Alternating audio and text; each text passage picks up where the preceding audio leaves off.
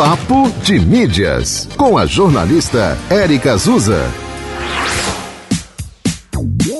Oi, oi, gente! O nosso papo de hoje é sobre a presença das mulheres no metaverso. As mulheres gastam proporcionalmente mais tempo em ambientes do metaverso e estão mais propensas a liderar iniciativas na nova fronteira da internet do que os homens. É o que diz uma pesquisa divulgada nesta semana pela consultoria Mackenzie. Vem saber mais detalhes.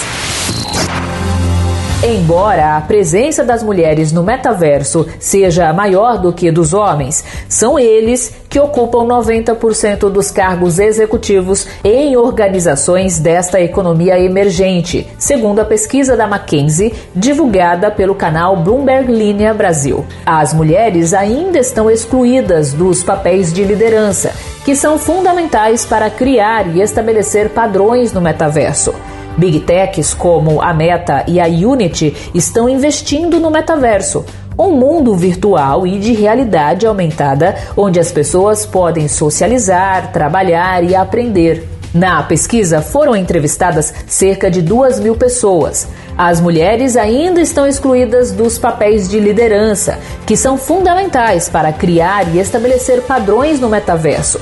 Big Techs como a Meta e a Unity estão investindo no metaverso, um mundo virtual e de realidade aumentada onde as pessoas podem socializar, trabalhar e aprender. Na pesquisa foram entrevistadas cerca de duas mil pessoas. As mulheres se exercitam em realidade virtual, fazem compras digitais através da realidade aumentada e têm aulas em salas virtuais em uma proporção mais alta do que os homens. Já os homens compram tokens não fungíveis, NFTs, e usam plataformas de jogos mais do que as mulheres.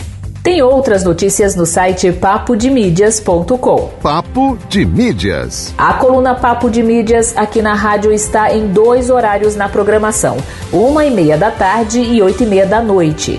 Este e outros episódios você confere no podcast da 91 FM Natal nos tocadores de streaming. Te encontro no próximo episódio. Até lá!